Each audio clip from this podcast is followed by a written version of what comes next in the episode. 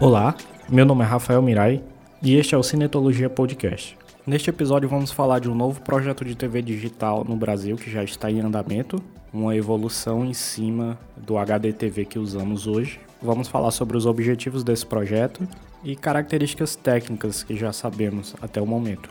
No Brasil, a televisão ainda está em processo de migração do analógico para o digital. O governo deu mais tempo para as emissoras no interior do Brasil poderem se adequar, comprar equipamentos e fazer a migração. Mas nas capitais brasileiras esse processo já se encerrou.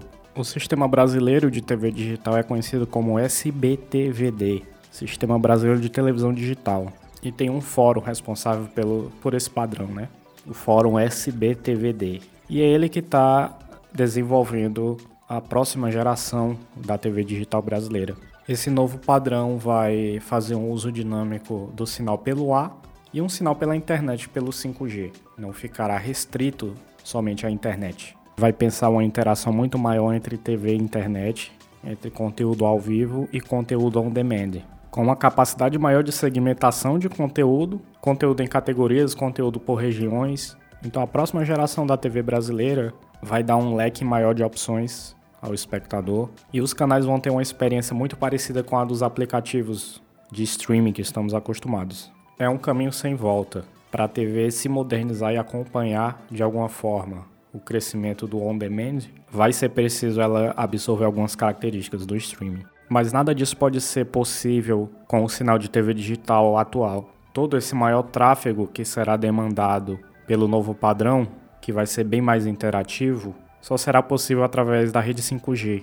Então, eles preveem que o 5G standalone, que é melhor que o 5G convencional, fique responsável por essa demanda da futura TV 3.0. O Brasil já está estudando possíveis fornecedores de tecnologias que possam suprir essa demanda de TV através do 5G. Até o que sabemos no momento, a experiência dessa nova televisão vai ser como um aplicativo com vários conteúdos conteúdos que você pode assistir na hora que você quiser, mas você também vai ter ali o feed ao vivo, com a possibilidade de ter mais de um feed ao mesmo tempo. Hoje a TV digital só permite um canal, um programa por canal, né? O Brasil optou por isso. Mundo afora há padrões de TV digital que permitem mais de um stream ao vivo por canal, em resoluções mais baixas. Mas aqui optamos por um único canal em Full HD. Com esse novo padrão de TV digital, vamos conseguir ter mais de um stream ao vivo simultâneo em alta qualidade. Quando eu ouvi que faria uso da rede 5G, eu comecei a pensar como vai ser a disponibilidade disso para o povo.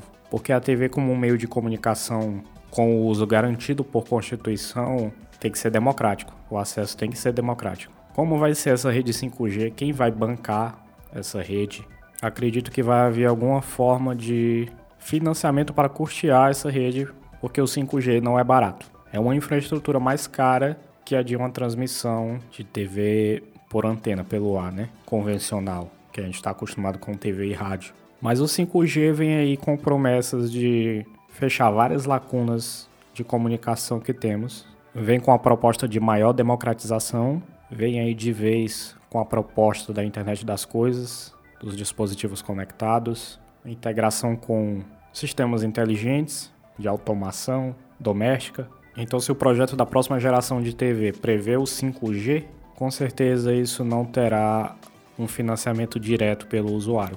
A TV tem que continuar sendo gratuita. O acesso à informação através dela tem que continuar sendo gratuita. Então, temos que aguardar o processo do 5G no Brasil, que ainda está bastante lento. Para a TV digital, as possíveis tecnologias ainda estão sendo analisadas com fornecedores. Um pouco da proposta da nova TV digital é ela rivalizar com o formato dos streamings, para que as emissoras de TV consigam distribuir gratuitamente seus conteúdos on demand e conteúdos que ela licencie de um acesso gratuito e rápido para o espectador. Mas nada impede que ela tenha um conteúdo premium que ela venda por alguns meios, né? Se tem uma rede de internet na espinha dorsal dessa tecnologia, então nada impede integração com meios de pagamento e meios de monetização. Abre-se aí um leque de oportunidades de negócios. Temos que aguardar o que vai ser permitido, né, de legislação para essa nova TV. Só ressalto que seria bastante perigoso se o fator do acesso democrático fosse reduzido na nova TV, pois a realidade do Brasil é que muita gente não tem acesso à internet de qualidade e precisar de internet de alguma forma de pagar a internet para precisar ter acesso à televisão seria um negócio bem problemático. Enquanto isso, ainda há cidades no Brasil com sinal analógico. Todo e qualquer sinal de TV analógico deve ser encerrado até 2023. Em 2023, o país inteiro já é para ter migrado para a TV digital. E nesse período vão começar os testes dessa TV 3.0, né? Lembrando que esse próximo formato de TV digital ele deve contemplar os aparelhos móveis também. Deve-se ter uma experiência adaptada ao mobile. Assim como a TV digital atual, cada canal tem um segmento numa resolução mais baixa para que as pessoas consigam assistir pelo celular.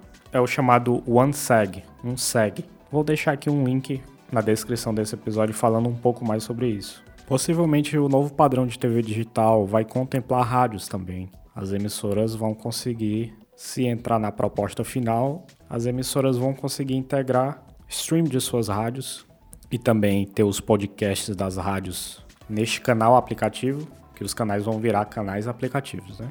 Isso aqui é uma suposição minha. Não existe uma limitação tecnológica. Vai ser uma questão de decisão técnico-política para esse projeto pois uma conexão direta com a internet abre um leque de infinitas possibilidades. Na TV analógica a gente teve uma única tecnologia de acessibilidade usada que foi o Closed Caption para pessoas com deficiência auditiva. Isso também está disponível na TV digital atual, mas com o novo padrão poderíamos ter uma faixa de libras, um picture-in-picture com a libras que você liga e desliga. Isso é possível. Basta essa tecnologia implementar. Então essas questões de acessibilidade, de disponibilidade e convergência com outras mídias, tudo isso deve estar pautado nesse novo padrão de TV digital para deixá-lo cada vez mais democrático. Até o momento não há muitas informações sobre isso. Assim que saírem na mídia, eu trago aqui no Cinetologia. Ainda falaremos sobre TV digital num episódio futuro,